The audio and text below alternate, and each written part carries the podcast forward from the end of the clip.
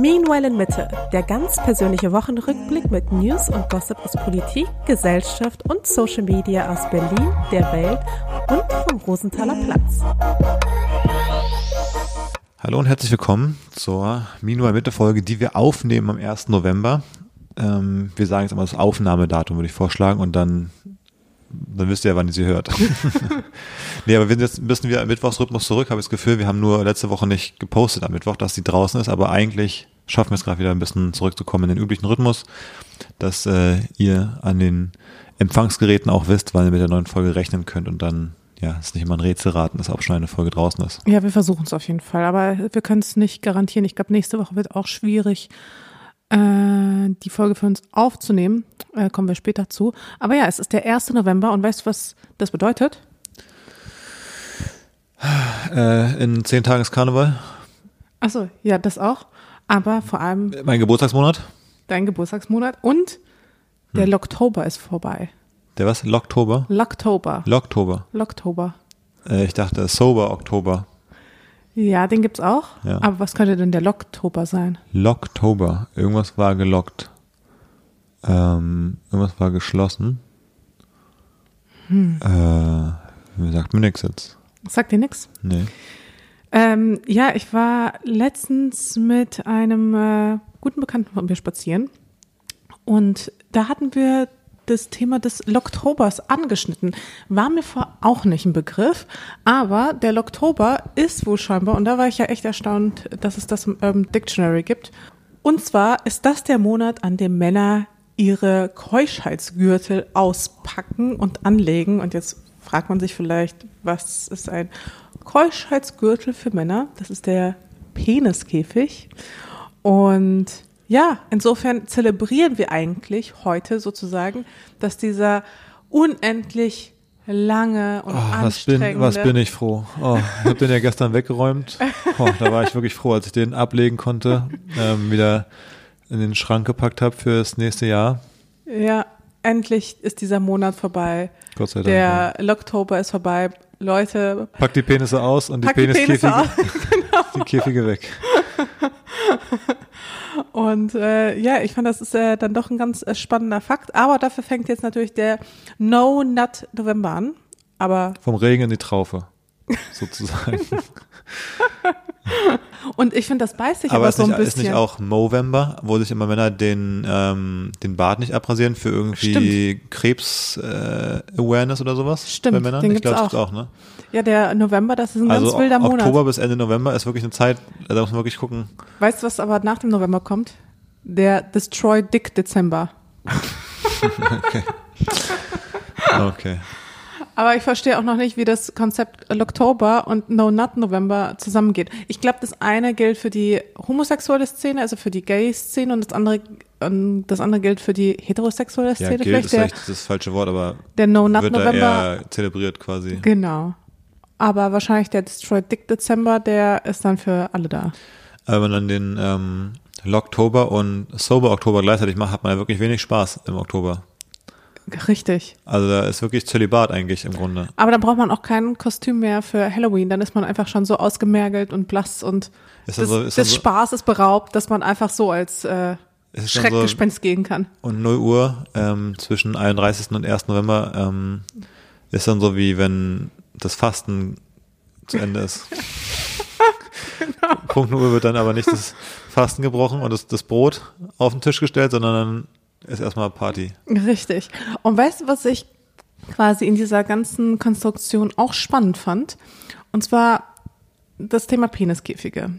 Ähm, wir beide kennen das Konzept ja bereits, allerdings mhm. nicht durch den privaten Gebrauch, es sei denn, du möchtest. Beruflich, beruflich kennen wir es. Sondern, aus, unserer, aus unseren Nebenjobs sondern ähm, halt, naja, ja, wir, vom Hörensagen. Vom Hörensagen, mhm. genau. Und ähm, ich habe mich damit tatsächlich bisher nicht weiter beschäftigt. okay. Aber ja. ich habe dann, dann doch mal gegoogelt, weil ich dachte, naja, ich meine. Du weißt, dass meine Mama den Podcast immer hört, ne? Ich frage ich frag nur kurz nach. Weil wir jetzt so fünf Minuten im Podcast sind und es geht jetzt nur so um Peniskäfige. Aber gut, ich wollte es noch mal einmal in dein, ins Bewusstsein bringen. Ja, dann muss also die Mama mal kurz ja, weghören. Okay. Muss die Mama kurz weghören. Ähm, und zwar habe ich mich dann mit dem Thema so ein bisschen, ja, einfach beschäftigt. Ich war auch neugierig, wie kann denn sowas eigentlich genau aussehen? Was ich mir vorgestellt habe, ist ja so eine Art kleiner, wie so ein Vogelkäfig, weißt du? Aber halt ein Mini. Ähm, und deswegen, ja, habe ich mal geguckt, da gibt es nämlich auch ähm, spannende Begriffe. Und zwar. Deswegen habe ich mal geguckt, das habe ich dir was bestellt. Hast du da mal was bestellt? Hey, ganz ehrlich, was. Männer versuchen Frauen ja seit Ewigkeiten zu unterdrücken, verbieten ihnen halt alles Mögliche. Da kann man doch als Frau mal sagen, wenn du mich liebst, dann trägst du das. Kann man quasi, sagen, kann man sagen, kann, ja. Kann man quasi hier Patriarchat, aber ja, Reverse Card. Feminismus ist für mich, wenn man sich einen Penis-Cage anlegt im ganzen Oktober. Aber ich dachte, ich zeig dir mal eine kleine Auswahl von Peniskäfigen. Okay. Einfach nur, damit du es mal gesehen hast.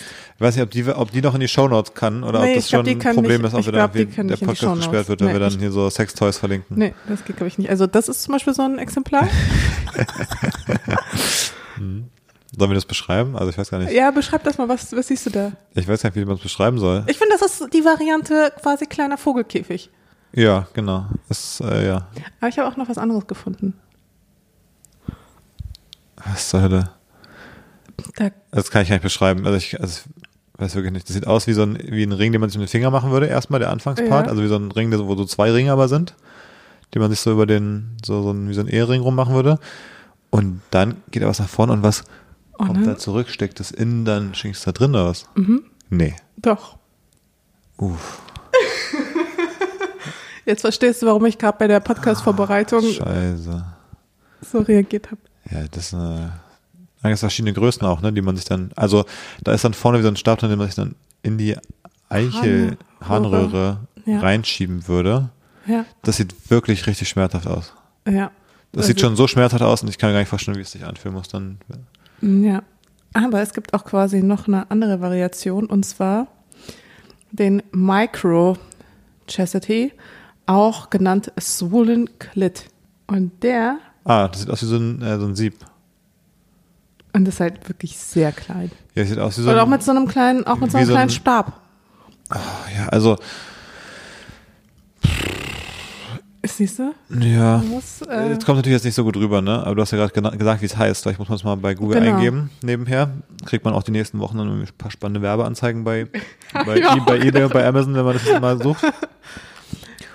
Ähm, ja, das sieht wirklich aus wie so ein, wie so ein Sieb, wo man so Nudeln abgießt, so ein Metallsieb mit so, also wie so ein Metallfläche mit so ein paar Löchern drin, so kleinen Löchern. Fand auch die. Oder aber es ist halt, es ist halt, hat eine Tiefe von wirklich einem Zentimeter oder so, ne? Ja, ich meine, guck mal, wie das Ding heißt.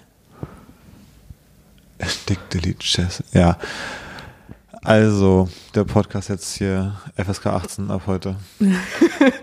ich glaube, das sollten wir tatsächlich äh, reinschreiben, dass der heute ab 18 ist, weil das ist also war für mich auf jeden Fall News. Letzte Woche haben wir noch das Thema, das ich immer alles schon kenne, wenn du mir davon erzählst. Mhm. Ähm, ist für mich tatsächlich ein neues Thema. Also in dem Space. Also das äh, transportiert sich, glaube ich, wirklich schlecht als Audio. Aber ich bin auf jeden Fall auch ein bisschen jetzt geschockt von der Rolle. Ja. Ähm, verstört. Ich meine, letzten Endes, de, der Oberbegriff dazu ist quasi eigentlich Fetisch. Und im Rahmen dessen wenn man sich quasi mit Fetischen auseinandersetzt, ist halt so eine Frage tatsächlich spannend. Da würde ich mich wirklich freuen, wenn mir dann äh, Leute Feedback dazu zurücksenden. Weil, wenn wir überlegen, was ist überhaupt ein Fetisch, dann habe ich halt so ein bisschen recherchiert, um eine gewisse Theorie irgendwie zu bestätigen oder eben äh, zu, zu widerlegen. Und zwar, dass Frauen keinen Fetisch haben. Und mhm. ich will dir da mal ein paar Sachen zu vorlesen. Das wäre nicht meine Ausgangs äh, mein Ausgangsgedanke gewesen übrigens. Nicht? Warum? Nö.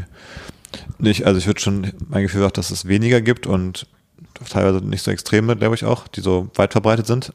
da glaube ich, glaube ich auch. Also ich glaube, man kann halt relativ naheliegende haben. Gründe für.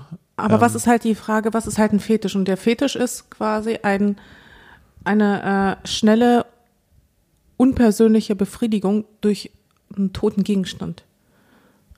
Also. Das heißt Fetisch? Mhm. Aber was ist dann Fußfetisch? also zum Thema Fußfetisch, also an sich ist ein Fetisch der Gebrauch toter Objekte, ich lese das jetzt vor, Gebrauch toter Objekte als Stimuli für die sexuelle Erregung und Befriedigung. Viele Fetische stellen eine Erweiterung des menschlichen Körpers dar, zum Beispiel Kleidungsstücke ähm, oder Schuhwerk und bla bla bla bla. Das bedeutet, dass der Betroffene tote Objekte nutzt, um zu sexueller Erregung und darüber hinaus auch zu sexueller Befriedigung zu gelangen. Tote Objekte, Objekte sind doch immer, also ein Objekt lebt ja nie. Sonst wäre es ein Lebewesen. Also steht hier auf dieser, Aber, auf dieser Seite. hm, ja, finde ich aber eine komische De- Definition, weil es gibt ja auch Leute, die so Fetisch haben, irgendwie von, keine Ahnung, von irgendeiner äh, Polizistin im, im Lackoutfit verprügelt zu werden. Das ist doch dann auch ein Fetisch in dem Sinne, oder Vielleicht nicht? ist das halt eben kein Fetisch, vielleicht ist das dann was anderes. Vielleicht gibt's da irgendwie. Hm, Na gut, finde ich ein bisschen Wortklauberei dann, aber gut. Naja, und zum Beispiel hier das Vernarrtsein in eine große Nase, ich meine Nase, Fuß, was auch immer, ist vom Nasenträger losgelöst. Nicht der Mensch ist Objekt der Begierde, sondern das Körperteil. Und so wird quasi so eine Erinnerung präsent gehalten. Zum Stehst Beispiel, du nur auf meine Nase? Zum Beispiel die an die erste Jugendliebe etwa, ähm, über ein Körperteil, ein Kleidungsstück oder einen anderen Gegenstand, der mit der verflossenen Liebe assoziiert und dann bei anderen Menschen wiedergefunden und äh, erotisiert wird. Und das verschafft schnelle, unpersönliche Befriedigung und anders als eine echte Liebe kann der Fetisch zu jeder Zeit ausgelebt werden. Das würde dann wahrscheinlich auch für Füße gelten, dass quasi der Fuß losgelöst ist von der Person, die diesen Fuß Ja, aber hat. trotzdem Weißt muss man ja erstmal auf dem Fuß überhaupt stehen. Ich weiß Genau, überhaupt nicht, wie die Füße von irgendwelchen Ex Ja, aber Girls vielleicht, genau. bei mir aussahen. Aber überhaupt. vielleicht, weil du da auch nie irgendwie dann was entwickelt hast oder sowas, weißt du? Also es keine ja, Ahnung. es kann ja aber auch der, sein, ja. es kann ja auch sein, dass du irgendwie, weiß ich nicht, irgendwie äh, von deiner Oma verprügelt wurdest und Hm. immer den gleichen Wollpulli da anhattest und seitdem irgendwie auf Wollpulli, auf bestimmte Art von Wollpullis stehst, weil du da irgendwie deine erste Erektion bei hattest oder sowas. Also weißt du, es ist so, Oh Gott. oh Gott. Okay. Ja, es ist Ja. jetzt ne, so ein fiktives Beispiel, aber Fiktiv, ne? das ist, glaube ich, äh, so entsteht halt vielleicht ein Fetisch. Dass da gewisse, Ich würde ich würd folgendes vorschlagen. Ich würde sagen, jetzt einmal kurz äh, die AirPods rausnehmen, ins Bad gehen, einmal kurz unter laufendem Wasser die Ohren auswaschen mit ein bisschen Shampoo. Ähm, dann die AirPods wieder rein, dann geht's weiter und wir gucken mal, dass wir vielleicht das Thema wechseln. Nein, warte mal, ich habe Immer noch nicht? tatsächlich, ich, also was ich halt nämlich auch spannend fand Hm. zu diesem ganzen Themenkomplex, ist halt, dass gerade ähm, Fetisch oder Fetischismus ein Krisenphänomen ist, weil da gibt es so ein Zitat, ähm, natürlich jetzt auch im ganzen Kontext der stressigen Zeit, in der wir leben. Der Fetisch ist ein kostbarer Schatz der Bedeutsamkeit im Ozean einer von Angst, Wertverlust und Sinnlosigkeit erfüllten Welt. Also viel, für viele Menschen ist quasi deren Fetisch ihr, ihr Felsen der Brandung, sage ich mal. Also sie halten quasi an ihrem Fetisch fest, weil er ihnen quasi so ein, so ein Gefühl des Rückhalts gibt, der Beständigkeit, weißt du? Und deswegen kann man beobachten, dass gerade in unserer Zeit, ähm, also in der Postmoderne, wo ja auch immer mehr Objekte produziert werden, die sich für Fetische eignen, ähm, dass es da auch quasi so eine Art Anstieg gibt an Fetisch oder ja Fetischen. Ähm, fand ich auf jeden Fall auch ziemlich äh, spannend. Ja, vielleicht sind wir einfach nur unsere Gehirne kaputt langsam von der ganzen Voll. Ich glaube auch Überforderung und gesagt, Smartphone und Genau. tausend Milliarden Informationen und Krisen und irgendwie da knallen irgendwie gibt's irgendwie Kurzschluss jetzt immer öfter und deswegen kommen immer so verrücktere Sachen bei raus, die richtig. Und da ich, entstehen. Ich meine, es ist ja jetzt schon auch so eine Entwicklung, die man beobachten kann, dass auch teilweise äh, Sexualpräferenzen ja auch immer extremer werden, weißt du? Und dass Aber ich frage mich da mal, ob das wirklich ist, also das generelle Thema, das ist ja auch, ich hatte auch mal schon mal vor wirklich längerer Zeit, Anfangs des Jahres, glaube ich, diese Statistik, dass in den USA sich irgendwie 20 oder 30 Prozent von Gen X oder so als äh, LGBTQ irgendwie selbst zugehörig sehen. Ähm, was irgendwie auch extrem angestiegen war im Vergleich zu Millennials und, und Boomern und so.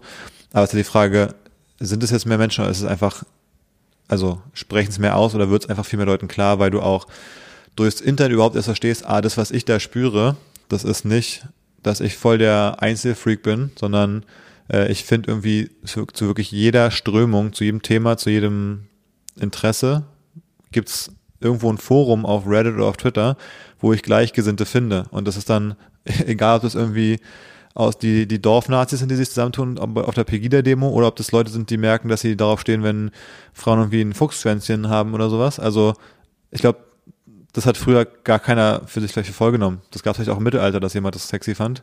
Aber dachte halt so, okay, mit wem soll ich drüber reden? Das ist nie in der Literatur aufgetaucht, weil es einfach so versprengt war, dass es einfach nicht da bin ich mir hochkam. halt eben nicht so richtig sicher, weil ich glaube schon, dass wir immer mehr abstumpfen, weißt du, durch Pornos oder sowas, auch gerade die Jugend, dass dadurch immer alles so, so viel extremer wird, dass man halt immer mehr und mehr abstumpft und die Befriedigung nicht, gar nicht durch vielleicht Sex, wie er früher war, findet, sondern dass man das Ganze immer ho mehr hoch und hoch schaukeln muss. Ey, sorry, aber. Aber Sex, wie er früher war, ist ja auch ein bisschen eine Illusion, weil ich meine, wenn du dir irgendwie dann durchsiehst, was irgendwie bei den Ägyptern oder bei den Römern irgendwie los war, da war es ja teilweise dann irgendwie mit irgendwelchen Orgien scheinbar noch viel liberaler oder da, da war dann irgendwie ähm, gleichgeschlechtliche Sachen irgendwie vielleicht auch völlig normal und dann gab es irgendwie so eine Zeit, wo irgendwie so komisch ähm, ja so ja, Religion und welche Themen da so reinkamen, das irgendwie so restriktiver wurde und jetzt in bestimmten Aspekten halt öffnet sich überhaupt erst wieder, dass es so wie früher wurde, wird, quasi. Keine ja, Ahnung.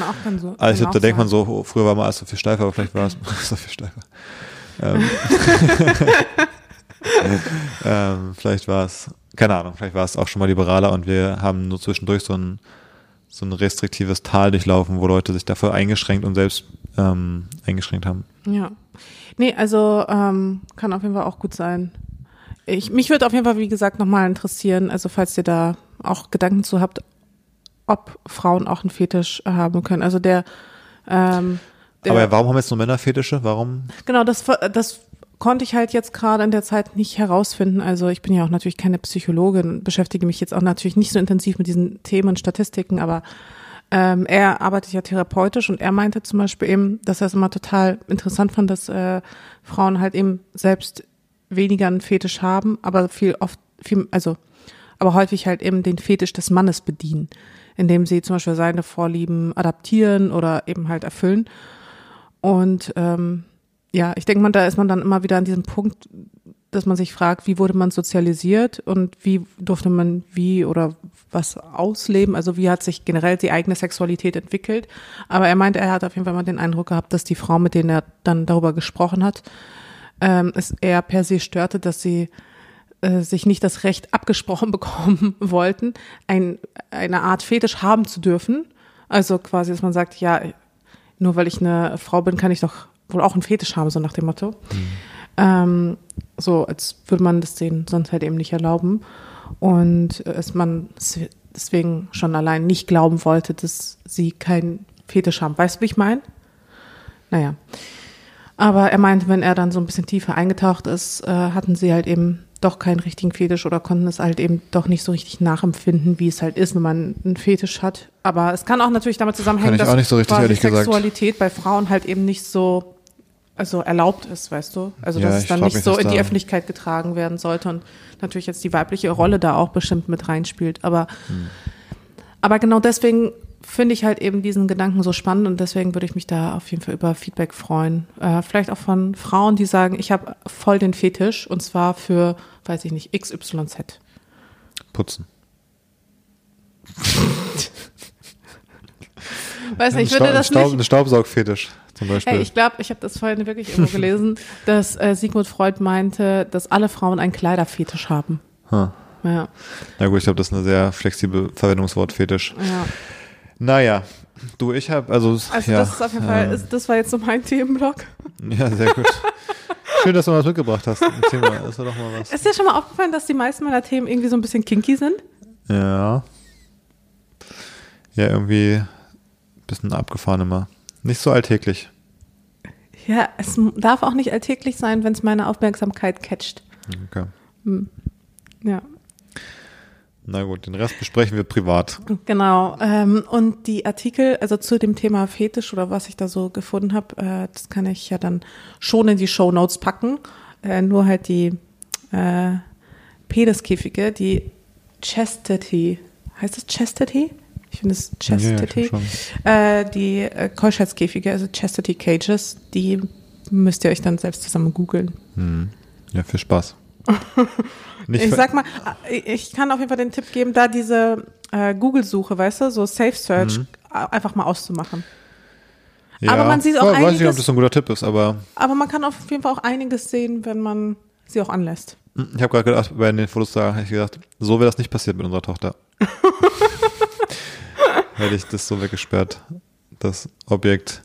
Ja, ja, ich bin doch, glaube ich, auch im, äh, was, im November oder im Oktober schwanger geworden. Hättest du dich mal an den Oktober gehalten, Eben, dann wäre das nicht passiert. dann wäre das alles nicht Dann passiert. hätten wir unseren kleinen Engel nicht. Du, ich habe auch noch was, was in die Richtung geht. Ähm, und zwar musste ich letzte Woche so lachen beim Podcast von äh, Jan und Olli, also Hm. Sanft, nee, fest und flauschig heißt jetzt, ne? Wir Heißt er jetzt, er heißt erst seit zehn Jahren fest und flauschig. Ja, aber ich habe es so eingesprochen als sanft und sorgfältig von Radio 1 damals noch, dass ich es immer schwierig finde, weil die auch so ähnlich sind, die Namen. Na, jedenfalls, ich, ist jetzt ein bisschen lame, quasi nachzuzählen, was die da für ein Thema hatten, aber das passt sehr gut rein und ich wollte es dir dann auch quasi erzählen, was ich da gerade gehört habe. Und zwar hat Olli, nee, Jan hat Olli, äh, wie auch immer, einer hat dem anderen eine Frage gestellt, hat so gesagt, wie heißt äh, irgendwie der wissenschaftliche Begriff dafür, für die Messung der Aktivität vom Penis? Und dann gab es da vier Begriffe und dann kam raus, ja, es heißt Phallographie. und da gibt's auch ähm, quasi ein extra ähm, Instrument dafür. Also quasi den, der erste Phallograph wurde 1950, also der Phallograph gab's quasi. Und es war alles so funny und so. Und dann hat Olli aber irgendwann, glaube ich, erzählt, ähm, woher das eigentlich kommt. Das fand ich schon echt komplett absurd auch. Und zwar wurde der entwickelt ursprünglich, um Männer davon abzuhalten, zu behaupten, sie seien homosexuell, um nicht in den Militärdienst eingezogen zu werden.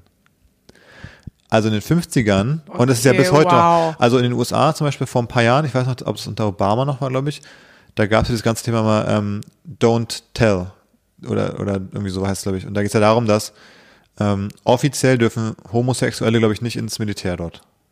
Ähm, aber heutzutage wollen das ja auch Leute einfach als Karriereweg quasi. Und die fanden es mal scheiße, deswegen irgendwie gemacht, dass bei der ähm, Eignungsprüfung quasi nicht mehr danach gefragt wurde. Und wenn du es nicht selber sagst, dann wird einfach quasi ignoriert, dass das existiert als Thema Sexualität quasi. Aber wenn du gesagt hast, hey, ich bin übrigens homosexuell, dann durfst du quasi nicht rein. Aber sagen du nichts gesagt hast, durfst du rein. Aber früher war es so, dass Leute sich quasi davor drücken wollten, quasi eingezogen zu werden. So Zweiter Weltkrieg, irgendwelche anderen Kriege und so hatten da keinen Bock drauf. Ähm, Komisch. komisch. Und äh, eine Möglichkeit war zu sagen, ja, ich bin homosexuell. Weil dann haben die einfach gesagt, ah, ja, die, eigentlich wollen wir jeden einziehen, aber dich dann quasi nicht so ungefähr. Aber ist man dann, ich meine, das war ja in den 50ern, ist man dann in so eine Klinik gekommen, in so eine psychiatrische? Naja, ich glaube, ganz so krass war es wahrscheinlich nicht mehr in vielen Ländern, Weil, keine Ahnung. also es ist so ein bisschen so Pest und Cholera. Möchtest du im Krieg umkommen oder möchtest du in der psychiatrischen Anstalt abge abgeschoben werden? Aber was sie dann gemacht haben, ist, die haben dann gesagt, okay, du sagst, also, du bist homosexuell, dann könntest du ja nicht ins Militär, aber das überprüfen wir mal. Und dafür haben sie scheinbar dieses Gerät entwickelt, diesen Phallographen, haben das angeschlossen und haben dann den Männern äh, quasi schwule Pornos gezeigt und gemessen, ob der Penis dann darauf reagiert, ob der hart wird. Um zu sagen, wenn du dabei nicht hart wirst bei einem schwulen Porno, dann bist du ja offensichtlich nicht schwul. Okay, Und dann kannst du krass. jetzt auch ins Militär. Dafür muss man, das finde ich, das ist so, ich habe wirklich gehört, das kann, kann wirklich nicht wahr sein. Krass. Das ist so absurd. Und es gibt wohl auch ein ähnliches Gerät für, wurde für, für Frauen auch entwickelt. Ähm, und dann, Mit welchem Sinn und Zweck das denn bitte? ey, ich, das lese, ich lese jetzt den Wikipedia-Artikel kurz gerade hier nebenbei, tatsächlich, und da steht, seit 2006 wird der Test in Tschechien, der Heimat des Erfinders, bei manchen Asylbewerbern auf freiwilliger Basis, in Anführungszeichen, angewandt, die eine Verfolgung wegen ihrer Homosexualität geltend machen. Um die Homosexualität im Zweifelsfall zu verifizieren, werden heterosexuelle Stimuli verwendet, die keine Reaktion hervorrufen sollten. 2006 Okay, wow. bei Asylbewerbern. Okay, What the fuck? Einfach alles an diesem Thema. Es fing so lustig an, auch in dem Podcast, und dann haben die so weiter so gesprochen. Ich dachte, das kann, das kann ja nicht wahr sein. Und das finde ich ja noch krasser mit 2006 in Tschechien. Krass. Quasi dann auch bei Frauen, wenn sie sagen, sie Ich weiß nicht, ich glaube, hier geht es eher um das, um den, also in dem Artikel geht es ja um die Phallographie, was glaube ich sich einfach auf das Männliche, den Phallus Mhm. So. bezieht. Ähm, ich müsste jetzt hier weiter nachlesen, ob es das für Frauen genauso gibt oder gemacht wird, wirklich. Ähm, ah, das ist ja komplett krass, oder? das Das ist krank. Ja. Deswegen habe ich so ein bisschen was von einem anderen Podcast nacherzählt, was halt lame ist, aber ich finde, das war, das war es wert, dass ich das auch hier teilen musste und das passt ja sehr gut zu dem Thema Feuer. Ja, ich muss auch sagen, ich bin da ein bisschen geschockt. Ganz ehrlich, ich höre mir ja jetzt auch nicht äh, fest und flauschig an. Ja. Insofern ist es schon ganz gut, dass du es nochmal erzählt hast, weil Ja. äh, ich weiß nicht. Ja, Find Dinge, Dinge gibt es manchmal, da glaubt man nicht, dass es die gibt. 2006 ist äh, Ist nicht so lange her. Ich wird wollte auch schon, wahrscheinlich immer noch gemacht, oder? ich wollte auch schon, ähm, ja, ich weiß nicht so genau, ähm, steht das hier nicht drin. Wenn's, also wenn es in Ungarn, war das Ungarn? Nee, Tschechien. Ja, Sorry, ich habe irgendwie automatisch an Ungarn gedacht, komisch. ich wollte auch schon seit Wochen mal erzählen. Ähm, ich hatte nämlich so einen TikTok gesehen. Da hat einer gesagt, ja, ist irgendwie krass, dass wir über das folgende Thema nicht sprechen. Und dann hat er erzählt vom Konzept ähm, Human Zoo, also von menschlichen Zoos, wo quasi in Europa lange Zeit noch einfach es Zoos gab, wo dann so afrikanische Völker ausgestellt wurden. Also wirklich so mit so einem Geländer, da, oder war dann so ein, keine Ahnung, so ein, Zelt aufgebaut und so eine Lehmhütte irgendwie. Und da war dann so eine Familie von so schwarzen Menschen. Und dann sind die Menschen so, wie im Zoo, da so lang gelaufen und haben da reinguckt wie ins, wie ins Affengehege halt. Und da denkt man ja auch so, ja, das wird ja wohl maximal vor 200 Jahren noch gewesen sein. Aber 1958 in Belgien auf der Brüsseler Weltausstellung gab es ein Congo Village, wo, da ist auch ein ganz berühmtes Foto entstanden, wo es so eine Art Zoo gab, wo da so eine schwarze hinter so ein Gitter war. Das können wir auch in die Show Notes packen, den Artikel. Das ist auch ein bekanntes Foto, wo so ein kleines schwarzes Mädchen steht und dahinter in so einem Geländer einfach die, die Menschen, die so angucken wie die Tiere im Zoo. Das finde ich so krank. 1958. Das ist jetzt nicht so, das ist halt irgendwie, das ist so ein paar Jahre vor der Geburt unserer Eltern einfach. Ja, ich Da, da waren unsere Großeltern einfach erwachsene Menschen, wo afrikanische Menschen im Zoo ausgestellt wurden. ja. Das ist so, so fucking absurd. Und dann ist es so, okay, da Aber daran merkt man auch zum Beispiel, dass du kein American Horror Stories geguckt hast. Weil genau da äh, wird das ja auch teilweise thematisiert. Da werden ja nicht nur schwarze Menschen wurden da ausgestellt, sondern auch Menschen mit äh, Behinderungen zum Beispiel. Also zum Beispiel Menschen mit Down-Syndrom oder weiß ich nicht, irgendwie anderen äh, ungewöhnlichen Hm. Merkmalen. Ich habe mal ein paar Folgen davon gesehen, stimmt aber. Und dann denkt man so, ja, okay, 1958, dann wird es so aufgehört haben. 1994 ähm, gab es einen Ivory Coast, also äh, ein Elfenbeinküsten-Village ähm, in einem Zoo in Nantes äh, als Teil einer African Safari. Gab es da auch wie so ein Village, was so. Also ich meine, es ist ja eine Sache zu sagen, es gibt ja auch heutzutage, also vielleicht ist es auch vielleicht ist es falsch, aber wenn es sowas ist wie halt eine Weltausstellung und da ist einfach, man kann ja auf Augenhöhe machen, dass Menschen aus verschiedensten Ländern ihre Kultur präsentieren, weil sie die Musik wie konzertmäßig vorspielen zum Beispiel. Das ist ja eine Sache. Aber ich glaube, es ist krass einfach zu sagen, das findet halt im Zoo statt. Also der, Ort, wo es ist, spielt eine Rolle. Also weißt du, ob Ach so, das fand richtig im Zoo statt. Das war nicht einfach nur ein Gehege, was sie da irgendwie aufgebaut haben. Also, was heißt nur? Also, Genau, also zum einen, ich weiß nicht, ob es wirklich in einem Tierzoo war oder, oder auch wie du es eben darstellst. Also Ja. ob die eben in wie so einem Gehege sitzen. Das spielt eben eine Rolle. Klar, also das meine ich damit. Die, die Art der Präsentation und der Ort. Wenn du jetzt sagst, die gehen auf eine Bühne in einem Konzerthaus und spielen ihre Musik in ihren traditionellen äh, Outfits, die sie so gerne präsentieren, das ist ja eine Sache.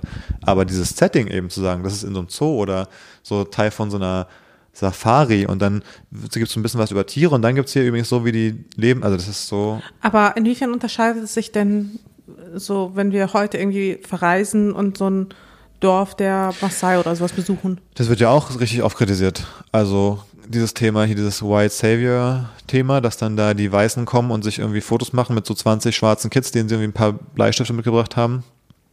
Ähm, oder sagen, ich habe jetzt irgendwie hier beim Brunnen irgendwie drei Steine hingelegt. Das ist ja oft ein Thema, gerade auch so bei Promis und so. Ähm, oder bei Leuten, die ja generell hinreisen. Ähm, ja, also äh, ist sicherlich ein schwieriges Thema. Ich finde es immer, das ist irgendwie so ein Ding, wie sollen wir es bewerten als wir als Weiße? Ich glaube, da muss man auch immer gucken oder mal auf die Leute hören, die es im Grunde betrifft und Genau. so die Menschen, was die dazu sagen, ob die sagen, das ist irgendwie falsch oder okay. Aber ist halt dann auch die Frage, wie, also, wie man da halt eben fragt. Äh, Ich finde es auch schwer aus der eigenen Sicht da jetzt die sensible richtige Grenze zu ziehen oder zu finden, wie man sich verhält. Ich meine, wenn du jetzt irgendwie halt irgendwo hinreist, ähm, du bist irgendwo in, in Zentralafrika unterwegs und guckst dir Land und Menschen, du will- du willst das Land kennenlernen quasi, wo ist da die Grenze, wo es halt dieses White Savior-mäßige wird, wo du in so ein Dorf kommst und irgendwie den Leuten Süßigkeiten gibst und so tust, als wenn du jetzt hier der, der Heilsbringer bist irgendwie, mit so Sachenwert von 10 Euro. Und wo ist es irgendwie ähm, ein respektvolles Bereisen eines Landes und mit den Menschen im Dialog sein zum Beispiel. Das, keine Ahnung, wie man das genau definiert oder so. Ja, ich finde es auch total schwierig, ehrlich gesagt. Aber es ist auf jeden Fall. Aber ich glaube, es kommt auch zum Beispiel viel darauf an, wie du das dann später darstellst, weißt du? Also zum Beispiel, wenn du, ich finde es relativ offensichtlich, wenn du dann, weiß ich nicht, eben mit den besagten Bleistiften da ins Dorf kommst und dich irgendwie abfotografieren lässt äh, und das dann auf Social Media teilst. Also da, finde ich, braucht man sich jetzt nicht wundern, wenn man da einen Shitstorm hat. Also die Frage ist, wie sieht halt wirklich so ein respektvoller Umgang aus? Ähm, und ja. also Ja, es ist einfach ein sehr komplexes Thema. Ich Ja. meine, am Ende kannst du sagen, ja, du hilfst den Menschen, wenn du denen da irgendwie Schreibmaterial mitbringst, aber andererseits ist dann wieder dieses ganze größere systematische Problem von ähm, Kolonialisierung als Vergangenheit, von Unterdrückung heutzutage. Das ist ein bisschen wie mit ähm, Patriarchat, Genau. wo nur etwas, was ich heute mache, zwangsläufig in sich isoliert, vielleicht nicht mal schlimm wäre, aber in diesem größeren Konstrukt von den Machtstrukturen, die seit Jahrhunderten bestehen, ist es irgendwie äh, ein Ausnutzen oder ein Erhalten einer Ungleichheit zum Beispiel. Also dadurch wird es einfach viel größer und komplexer. Aber die Frage ist auch, so wer definiert diesen Beigeschmack? Also, weißt du, äh, ja, ich finde es ich find's sehr, sehr komplex. Ja, erinnerst dich noch an die Serie hier Oktoberfest? Ähm, dieses, diese, ähm, wo es um die Anfänge vom Oktoberfest geht, die vom irgendwie SWR oder so produziert war oder, Ja, so, oder vom Bayerischen ne? Rundfunk. Genau, die gibt's auch auf Netflix. Ähm, die hat ziemlich cool gemacht. Und da, da es spielt, es gibt eine Storyline, wo diese Südsee, ähm, Re nicht Rebellen, Ich habe soweit habe ich sie nicht geguckt. das war schon in der zweiten Folge, da gab's aber auch quasi so irgendwelche Südseemenschen, die dann da auch so ausgestellt werden auf dem Oktoberfest, ist da auch in der Serie ein Thema. Ah, okay, also da geht's krass. glaube ich, auch um so ein sowas Human so Du, glaube ich sofort, dass äh, da in Bayern vor ein paar Jahren da Menschen ausgestellt wurden. Oh Mann. Naja, also das äh, wollte ich auch mal hier auf jeden Fall mal teilen, weil ich es auch richtig krass Ja, fand. krass. Du, wir. Apropos Bayern, ne? ja. Ich habe mich ja letztens richtig aufgeregt. Achso, ich dachte, apropos Bayern, ja, Union ist immer noch Tabellenführer vorm FC Bayern München, dachte ich. Ah, ist das so? Ja, immer noch, ja. Ja, bist Deutscher Meister wird nur der FCU. Ja. ich habe mich ja letztens krass aufgeregt. Hattest du die Rede mitbekommen von Söder? Nee. Ähm, ich meine, Da hast du dich aufgeregt, das überrascht mich. Nee, aber weißt du, was mich krass stört an der bayerischen Politik oder auch an vielen, Alles? an der Betrachtungsweise der Bayern? Und zwar, das liest man ja auch häufiger in irgendwelchen Kommentaren und so, Berlin kriegt seinen Scheiß nicht auf die Kette und die Bayern. Völliger Quatsch. Völliger Quatsch. Nein, aber die Bayern, die müssen dann halt für, die müssen halt überproportional zahlen für den Rest Deutschlands und Bayern geht's total gut und äh, warum muss man so und so viel Geld für Berlin und, äh, und Bremen und so ausgeben? Ich habe übrigens gestern gesehen, ganz kurz, ähm, Kalifornien ist gerade dabei, Deutschland zu überholen beim äh, Bruttoinlandsprodukt. Kalifornien alleine. Ja, naja. Hm. Naja, wundert mich nicht. Äh, können wir gleich kurz drauf eingehen. Aber was mich da aufregt, weil er das auch so hervorhebt, ist, dass die irgendwie zu vergessen scheinen, dass jahrelang nach Bayern ohne Ende Geld gepumpt wurde, dass die halt irgendwie das Lieblingskind waren in ganz Deutschland. Nicht nur, dass sie quasi während des Kriegs somit die wenigsten Verluste hatten, was so ihre Infrastruktur etc. angeht. Quasi nach dem Krieg haben sie unfassbar viel Geld gehabt und Geld bekommen und wurden krass gefördert. Und ja, jetzt stehen die halt sehr gut da und sind so, ja, wir stehen aber so gut da, wir haben hier äh, ganz viel tolle Industrie, wir haben die beste Infrastruktur, uns geht's mit am besten, wir sind das reichste Bundesland. Warum sollten denn wir denn für die anderen zahlen? Und das regt mich richtig auf, dass sie diese Brücke nicht hinkriegen. Ja, du, ich meine, Berlin ist halt komplett einmal, äh, wurde einmal komplett durch den Fleischwolf gedreht. Und ja, natürlich braucht man hier einfach ein bisschen mehr Gelder. Ich meine, dass die Mauer gefallen ist, ist auch noch nicht so lange her. Und bis dann alles mal wieder hier zusammengeführt wird, und äh, klar gibt's hier Probleme. Natürlich.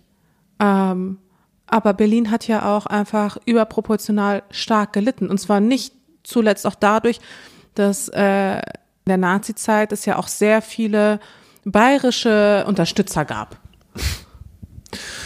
Ja. Ja, ich finde es, also generell kann ich mit diesem ich weiß nicht, wie soll ich das nennen, dieses Stammesdenken zwischen Bundesländern eh irgendwie mal gar nicht so viel anfangen. Ich, ich kann das, also ich verstehe das immer nur auf einer ironischen Art und Weise, wenn das so gesagt wird, irgendwie mit Berlin und Bayern ich, ich kann es gar nicht auf einer ernsten Ebene betrachten, ehrlich gesagt, weil ich verstehe den Sinn dahinter nicht so ganz irgendwie.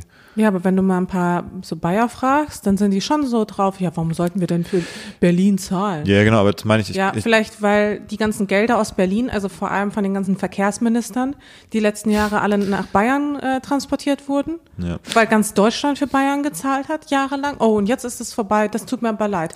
Aber weißt du, genauso wie ich quasi Nationalismus äh, und Patriotismus auf einer Staat, Staatsebene irgendwie ein weirdes Konstrukt finde, sich da was drauf einzubilden.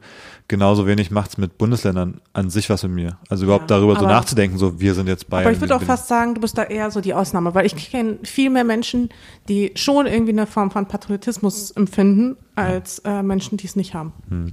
Ja, Vielleicht ist es das wirklich ist so ein Berlin-Ding, aber. Kann da wie kaum zu relaten irgendwie. Aber selbst da, wo ich in Dortmund groß geworden bin, gab es dann halt auch sehr, sehr viele, die äh, Dortmund als ihre einzige Identität verstanden haben. Mhm. Genauso auch in Köln. Ähm, in Berlin habe ich es tatsächlich viel weniger erlebt, aber so in anderen Städten oder eben in Bayern auf jeden Fall. Da definiert man sich krass über seine, über seine Herkunft. Ja, kann sein. Naja, jedenfalls hat I, das I could never. Also ich erwähne es ja eigentlich nie, dass ich gebürtiger Berliner bin. Ja. Eigentlich nie. Ja. Eventuell ja, rutscht es mir einmal, ein, raus, aber eigentlich. Ist schon mal passiert. Ja. Vielleicht mal. Ja. Ausnahmsweise. Ja, nächstes Thema. Du, ich komme mal zu einem etwas ähm, leichteren, seichteren Thema. Und zwar müssen wir nochmal überdenken, wo wir hier wohnen. Es kann ja wohl nicht sein. Gestern war der 31.10. Ähm, da wird ja Halloween gefeiert. Im Grunde. Und ähm, ja, es hat niemand geklingelt. Es kamen keine kleinen Monster vorbei und haben uns hier. Ähm, ja, das finde ich übrigens richtig scheiße, weil ich habe mich extra eingedeckt mit Süßigkeiten hier. Eingedeckt mit einer so einer Mauer am Stange. Naja, wir haben ja auch genug Süßigkeiten da. Also ich war schon bereit, die auch rauszugeben. Ach, du wolltest aber nicht meine Schokolade weggeben, oder? Nein, deine Schokolade okay. nicht, aber wir haben ja genug andere Süßigkeiten. Okay.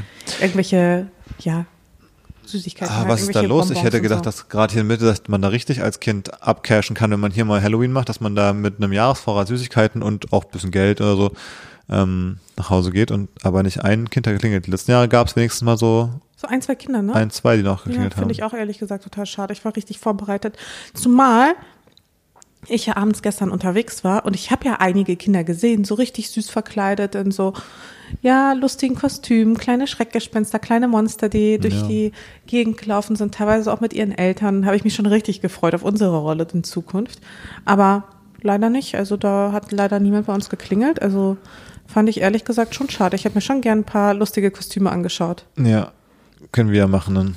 Und gesagt so, was ist dein gruseligstes Gesicht? Zeig mir dein gruseligstes Gesicht. Ah ja, oh, ist das gruselig. Ja, dafür bekommst du aber ganz schnell was Süßes. ja, ich finde es auch mal ganz süß. Und das ist wirklich richtig niedlich. Aber das werden wir auf jeden Fall äh, mit unserer Kleinen machen. Dass wir uns dann auch selbst verkleiden und dann gehen wir mit der Kleinen durch die, durch die Straßen hier und cashen richtig. Aber ich kann mir vorstellen, ich meine, hier, wo wir wohnen, weißt du, dass die dann statt Süßigkeiten einfach irgendwelche Knabber-Sachen reinpacken. So, weißt du, so Paprika und äh, Karotten und so, so irgendwie so healthy, healthy Scheiß. Und so Nüsse. Weil das Kind soll ja nichts Ungesundes essen. Ja, da kann, kann man so vegane Snacks rein nennen. Ne? Ja, genau, so vegane Snacks. Also, du lachst, aber ich kann mir schon auch vorstellen, dass gewisse Eltern hier in dem Kiez, dass die dann so sagen, nee, also den Süßkram, damit brauchst du mir gar nicht erst nach Hause zu kommen oder dass sie vielleicht auch deswegen mitkommen, um das so zu kontrollieren. Ja, Man sein. weiß es nicht. Würde ich den Eltern hier im Prenzlauer Berg zutrauen. Ja. Hm. Ja, es gibt noch ein Thema der Woche. Ja, die Verkäufer bei Zeit für Brot sind echt richtige Schnarchnasen, aber. Nee, ich kann nicht. Ich habe nachher noch ein Shooting. Have you seen the new Adidas NFT? Nee, also das Schnitzel im Dorf war mal besser.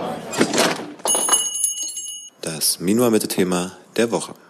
Du erinnerst dich noch, was ich gestern oder so als dir als Thema der Woche äh, kommuniziert habe oder vor ein paar Tagen? Ach so, ja. Ja, ja, ich durfte nicht drüber reden. Genau, denn die Elon Musk freien Wochen sind vorbei, also Monate ja beinahe. Wir hatten ja am Anfang hier eine, eine besorgniserregende Häufung äh, der Themen, wo wir eigentlich jede Woche irgendwie über Elon sprechen mussten. Ähm, und dann haben wir es echt so ein bisschen, ein bisschen Ja, es ist auch ein bisschen ruhiger geworden um Elon. Ja, weiß ich gar nicht, ob es so viel ruhiger geworden ist. Ich habe das Gefühl, wir haben es einfach ein bisschen ignoriert, weil wir auch beide so waren, so von wegen, ja, okay, lass den Typen mal ein bisschen labern. Wir können nicht jede Woche hier seinen, seinen Dünnpfiff auswerten. Aber jetzt, jetzt müssen wir wieder ran. Ich meine, jetzt hat er tatsächlich Twitter gekauft. Ähm, War, glaube ich, kein guter Deal für ihn, oder? Ja, wahrscheinlich finanziell nicht unbedingt, aber am, am Freitag hat er den Deal jetzt offiziell geclosed und Twitter ist ja auch nicht mehr gelistet an der Börse. Also Ach, echt? Es, ja. Geht das so schnell? Die haben das dann eingereicht da irgendwie. Ich habe die Dokumente gesehen und da war dann irgendwie so am Freitagnachmittag oder so wurde es äh, delistet an der äh, New York St Stock Exchange, glaube ich. Okay, krass. Und wenn du es auch in deiner Trading-Aktien-App gucken würdest, dann siehst du, wie da diese Kurve so irgendwie aufhört am Freitag um Ah, okay. 21,59. Da ist dann äh, Ende mit der, mit der Aktie. Krass. Genau. Ähm, ja, Was das, ist, wenn man die Aktie noch hält, dann na, dann kriegst du es quasi ausgezahlt einfach Ach zu dem so, Preis. ja, das dann, da gibt er den festen Kaufpreis, der stand ja, Ja, schon ja. fest und das kriegst du dann einfach äh, quasi überwiesen. ausgebucht Ah, ja, quasi. Interessant. Ähm, ja, es war ein ewig langes Hin und Her. Ähm, mit so vielen Wendungen, also es war wie so eine Serpentinstraße, äh, den Berg hoch quasi. Ähm, ich fand, jede Woche hat man gedacht, ja, das klappt auf, wird dann niemals passieren oder jetzt passiert es auf jeden Fall. mich auch wirklich eine Netflix-Serie zu interessieren. Das wäre richtig cool.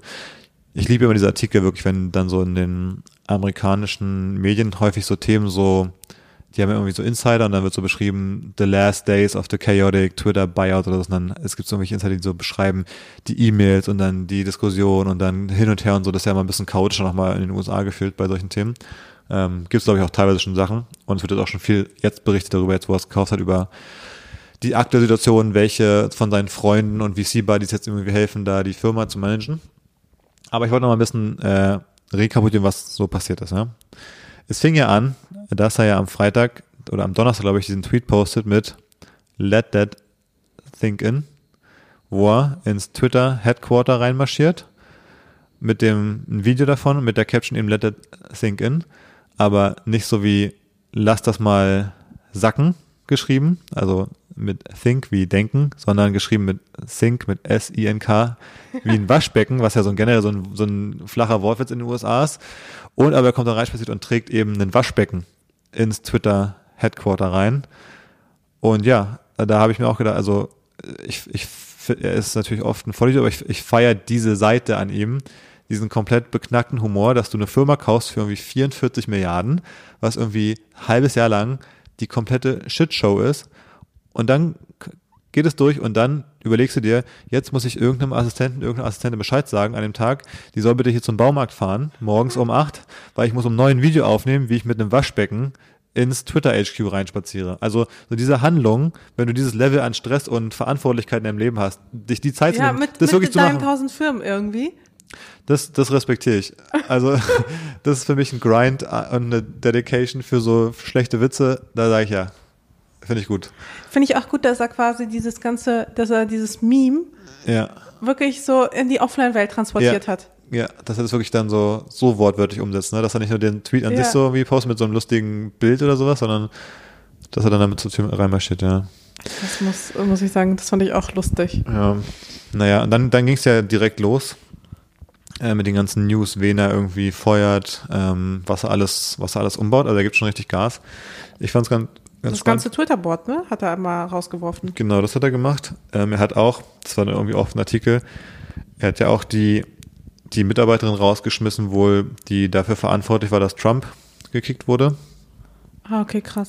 Ähm, aber die war halt einfach, glaube ich, so C-Level Executive und er hat halt natürlich alle C-Levels irgendwie auch rausgehauen. Also den CEO, den CFO ähm, und unter anderem auch Vijay, Vijaya Gade, Gade, ich weiß leider nicht, wie man es ausspricht genau, ähm, die eben in dem, ähm, ich weiß gar nicht welches, wie es genau hieß, aber ähm, die da verantwortlich war für diese Themen wie, wie User-Bans von irgendwelchen hochrangigen Nutzern, Nutzerinnen. Ähm, naja, und er hat aber auch ziemlich ganz spannend so einen, so einen offenen Brief veröffentlicht quasi, äh, gerichtet an die Werbetreibenden auf Twitter, ähm, wo er nochmal so beschreibt, ähm, was seine Motivation war, es zu kaufen und ähm, was seine Pläne sind. Und das finde ich schon ganz spannend, weil am Ende sagen ja alle, dass Twitter so ein schlechtes Business war die letzten Jahre, weil es sich kaum weiterentwickelt hat, weil es nicht so profitabel war wie jetzt ein Facebook oder Meta oder Google, Apple und so weiter, obwohl sie eigentlich theoretisch eben diese auch sehr gute Ausgangslage haben, weil es ja ein super viel genutzter Service. Und was er da beschreibt, finde ich schon wieder, das liest man so, ich denke so, ja, der, das, das trifft schon. Ne? Der beschreibt dann so, ähm, dass es diese ganze Medienwerbelandschaft halt so ist, dass viele Klicks halt viele Werbeimpressions bedeuten und deswegen alles so ein bisschen sich so ja radikalisiert und das immer unnutzbarer wird, dieser öffentliche Diskurs und ich finde, das stimmt und auch generell so Schlagzeilen und so. Ja, das hat ja auch Meta vor allem bewiesen.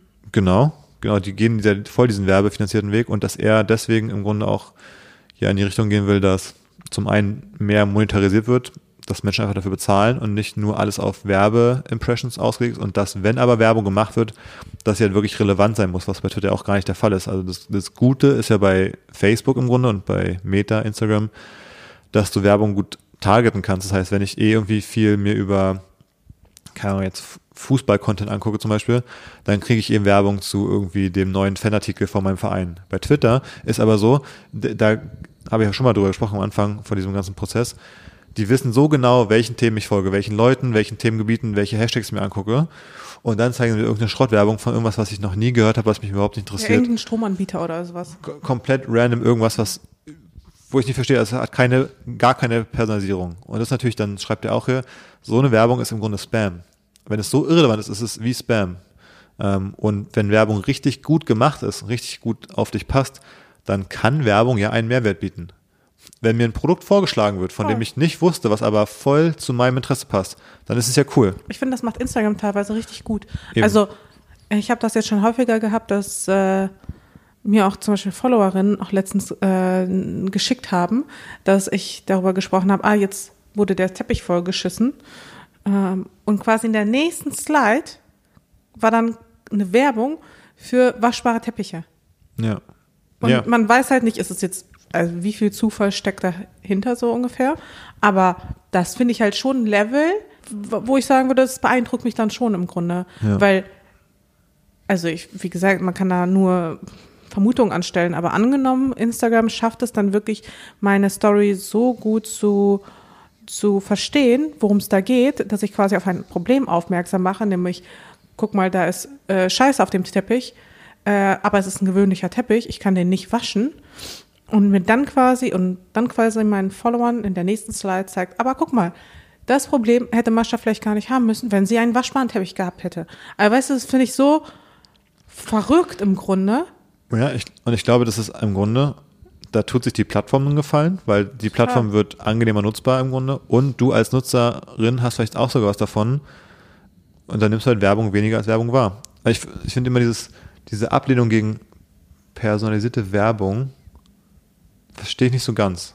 Klar, ich will nicht bis ins letzte Detail getrackt werden, so komplett intrusiv, dass die wirklich alles über mich aus meine Nachrichten lesen. Das muss nicht sein. Aber wenn ich quasi schon proaktiv zeige, was mir gefällt, indem ich bestimmten Hashtags auf Twitter folge zum Beispiel oder Leuten, dann zeige ich das ja, dann, dann zeig mir doch basierend auf meinen öffentlichen Handlungen dort gerne passenden Inhalt. Also Ja, andererseits, also kann ich es schon nachvollziehen, wenn ich jetzt zum Beispiel in Zukunft äh, googeln werde Hm. und dann halt äh, ja sehr spezielle Werbung jetzt ausgespielt bekomme, Ja. die für mich vielleicht wirklich gar nicht relevant ist. aber das ist ja, ich meine, das, na klar, ein guter wo man Algorithmus. sich auch so denkt, wo man sich dann auch vielleicht, wenn es jemand anders mitbekommt, Ein sich erstmal erklären muss, warum man jetzt ausgerechnet für dieses Produkt Werbung bekommt. Aber ein guter Algorithmus würde ja verstehen, dass du, wenn du einmal in fünf Jahren nach sowas suchst und dann nie wieder, dass es vielleicht einen anderen Grund hatte als wirklich ein Kaufinteresse. Und wenn Ja, du aber stimmt. alle zwei Wochen nach irgendwie einem bestimmten Reiseziel suchst oder nach irgendeinem irgendwas, dann zeige ich dir halt passende Werbung. Das, das ist ja, die sind ja teilweise schlecht gemacht. Ich finde immer dieses Beispiel, du gehst einmal auf irgendeinen Online-Shop und guckst irgendwie nach einer äh, Snowboardhose in meinem Fall oder sowas, einmal alle fünf Jahre, weil ich eine neue brauche, dann kaufe ich eine und dann kriege ich aber sechs Monate lang auf jeder E-Commerce oder Newsseite kriege ich Snowboardhosen angezeigt und denke, ey, ich habe die doch schon gekauft. Also das ist Ja. ja einfach schlecht. Das ist ja kein Das gutes stimmt. Beispiel in dem Fall. Das stimmt. Also in unserem Fall wäre es zum Beispiel sinnvoll, wenn man uns jetzt irgendwie so Babykram-Werbung ausspielen würde. Aber eben nicht für die Produkte, die wir schon haben, sondern für Produkte, die ergänzend sind. Wie ich ja bei TikTok genialerweise diese eine Werbung hatte, wo gezeigt wurde, wenn das Baby Zähne bekommt, dann gibt es irgendein so ein Mittel, was die Schmerzen lindert. Ja. Das ist schon ein sehr gutes Timing an sich. Da hab ich gedacht, ach krass, wusste ich gar nicht, dass das bald ein Thema wird, ähm, dass es da was gibt. Das ist ja, das finde ich, ist ein gutes Beispiel für eigentlich sinnvolle Werbung. Die finde ich Voll. nicht schlecht. Wenn das kommt, kann ich mir überlegen, will ich das haben oder nicht, kann selber recherchieren, aber das passt doch. Ja. Das macht die Experience besser, als dich da jetzt Werbung kommt für irgendwie, äh, weiß nicht, Motoröl für ein Auto. T komplett irrelevant. Also, naja. Wie auch immer. Ähm, aber ich finde diese Vision, die er da eben beschreibt, eigentlich im, im großen Zügen erstmal eine sinnvolle. Also weil ja viele kritisieren, er hätte keinen Plan, was er jetzt machen will. Und das stimmt vielleicht in Details natürlich oder in den konkreten Sachen. Aber ich finde die größere Vision, da, da trifft er schon einen Punkt, der für Twitter relevant ist. Ja, ich habe irgendwie nur gelesen, das äh, Abo soll irgendwie 20 Dollar kosten. Darf, darin enthalten ist irgendwie der blaue Haken, für den man dann quasi monatlich zahlen würde. Und halt so ein paar extra Features, dass man seine Tweets bearbeiten kann und sowas. Ja, ich finde es relativ viel. Ähm, ich finde, man muss ein bisschen staffeln. Es gab ja mal viel so Diskussionen darüber, sollten Leute, die vielleicht eine Million Follower haben, ähm, dann einen bestimmten Preis zahlen oder welche Zahl auch immer. Weil wenn du eine Million Follower hast oder auch 10.000, dann hat der Twitter für dich auch einen Mehrwert. Ähm, das finde ich ergibt schon Sinn. Weil wenn du, wenn du es für dich monetarisierst, das könnte man auch auf Instagram bei dir Voll, ich übertragen. hab- auch drüber nachgedacht. Wenn, wenn du wüsstest, du kannst 100 Euro im Monat für Instagram bezahlen und dafür kriegst du aber eine vernünftige Reichweite, hast ein paar vernünftige Features, das, das würdest du ja vielleicht machen, weil es ja für dich viel mehr wert ist in dem Sinne. Wenn ich wüsste, okay, die spielen halt meine ganzen Posts tatsächlich an meine Community Genau. aus und packen mich auch ein paar Mal in Explore auch mal rein, Ja. dann würde ich da auf jeden Fall für zahlen. Oder auch um verified zu werden auf Instagram. Du bist Ja. es jetzt schon, aber zum Beispiel, es gibt dann irgendwie vielleicht so aufstrebende Leute, keine Ahnung, so einen aufstrebenden Musiker, Musikerin oder so, die sagen, ich habe jetzt irgendwie erst 10.000 Follower, damit werde ich nicht verifiziert, aber ich bin halt ein, ein, ein echter Artist. Warum sollen die nicht was dafür bezahlen können, um diesen Status zu bekommen, der ihnen hilft, weiter zu wachsen, dass sie wirklich auch gefunden werden, dass es nicht irgendwie Spam-Accounts gibt, die dann ihre Reichweite abgreifen und so weiter und so fort. Das Voll. sind ja Mehrwerte, für die du bezahlen würdest. Naja. Also ich habe Ähm. mir auch überlegt, dass ich wahrscheinlich, wenn Instagram irgendwie mehr Features haben würde, würde ich dafür auch bezahlen. 100 Euro war jetzt vielleicht ein bisschen übertrieben. ja, also, also aber- 100 Euro im Monat ja, ist vielleicht viel, aber ich sag mal 100 oder 200 Euro im Jahr ja, kann man schon machen. Deswegen, ich denke auch, das ist nicht so dumm. Ähm, und Aber dafür müssen halt auch die Plattformen creatorfreundlicher werden. aber die Sache ist ja zum Beispiel, Also bei Instagram zum Beispiel. zum Beispiel, dich nervt ja an sich auch, wenn du so Bot-Follower hast, zum Beispiel. Weil das deine Zahl Voll. verfälscht, die Statistiken schlechter Und weil, ich, und weil ich sie auch nicht löschen kann. Und wenn es aber so wäre, jeder Nutzer auf so einer Plattform kann sich verifizieren und was dafür nötig ist, ist ein, ist ein Payment basierend auf deiner Followerzahl. Jemand, der nur 500 Follower hat, weil er es eher zum Folgen benutzt, zahlt vielleicht nur 50 Cent im Monat zum Beispiel. Das würde aber trotzdem dazu führen, wahrscheinlich, dass das eben, das, am Ende ist es wahrscheinlich die Abwägung, wahrscheinlich machen es wieder trotzdem nicht, aber wie auch immer. Ähm, du würdest ja all diese Bot-Accounts rausfiltern, weil die können es ja nicht leisten, für 1000 Accounts 50 Cent zu zahlen. Das würde ja auf einer Scale, die die eben haben, halt ultra teuer werden. Also alleine so eine 1-Euro-Gebühr pro Monat würde wahrscheinlich dieses Bot-Problem doch stark lösen, dass du da irgendwelche random Accounts hast, die, keine Ahnung, 10% von jedem Account irgendwie Spam oder Bot sind.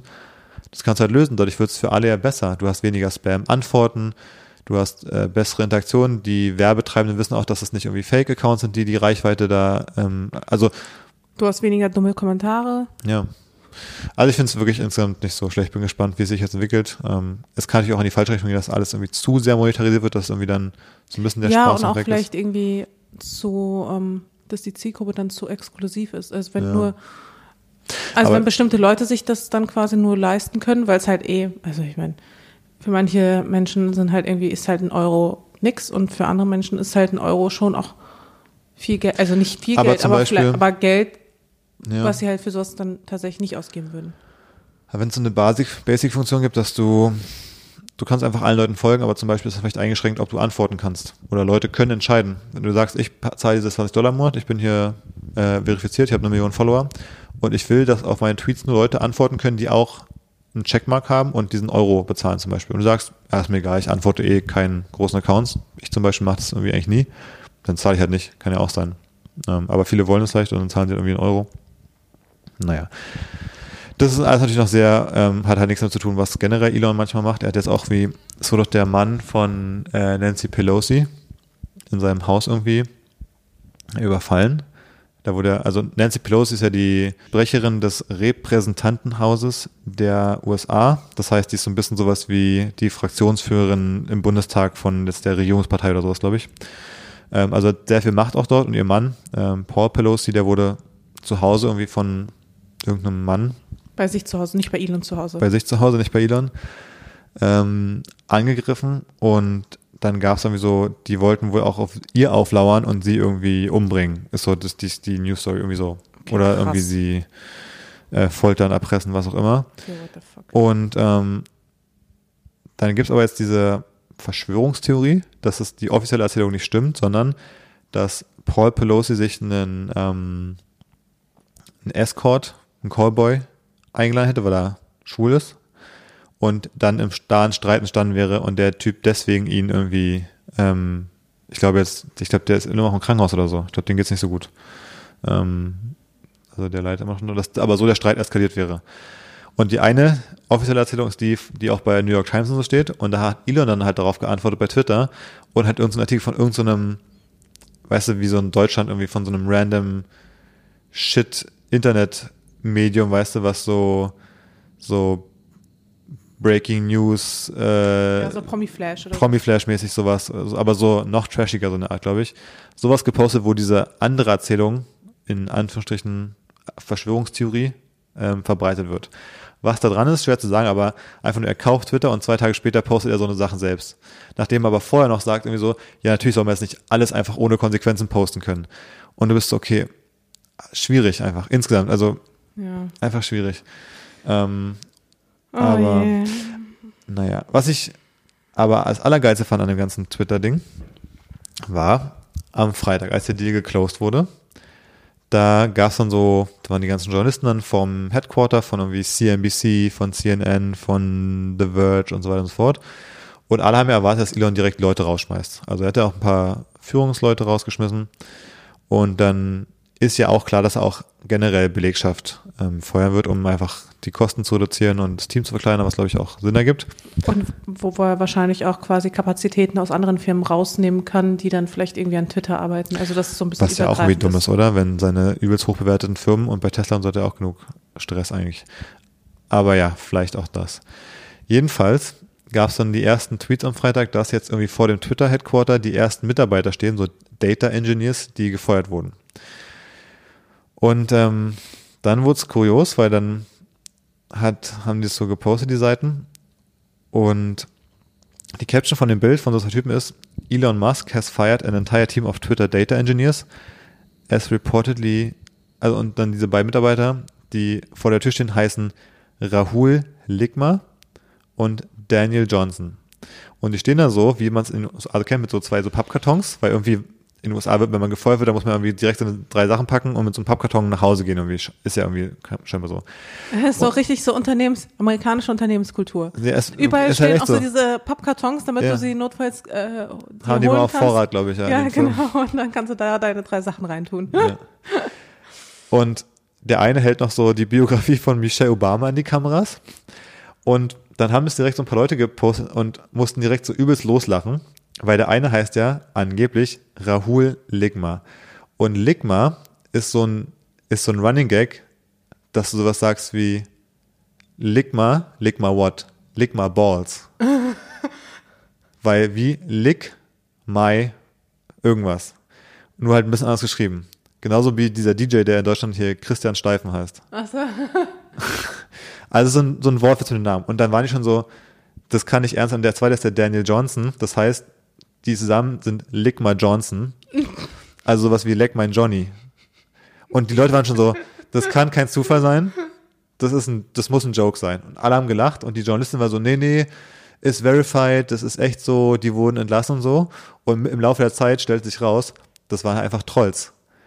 Die haben sich da vor das Headquarter gestellt, haben sich diese Boxen genommen, haben dann auch so ein Kopfhörerpaar über den Rand gehangen, dann auch die Michelle Obama-Biografie auch so hingezeigt, was ja auch schon der Troll-Move einfach ist, dass sie so ein sowas da halt so zeigen und gesagt, die heißen Rahul Ligma und äh, Daniel Johnson und ähm, wurde dann überall berichtet, dass es wirklich Engineers wären.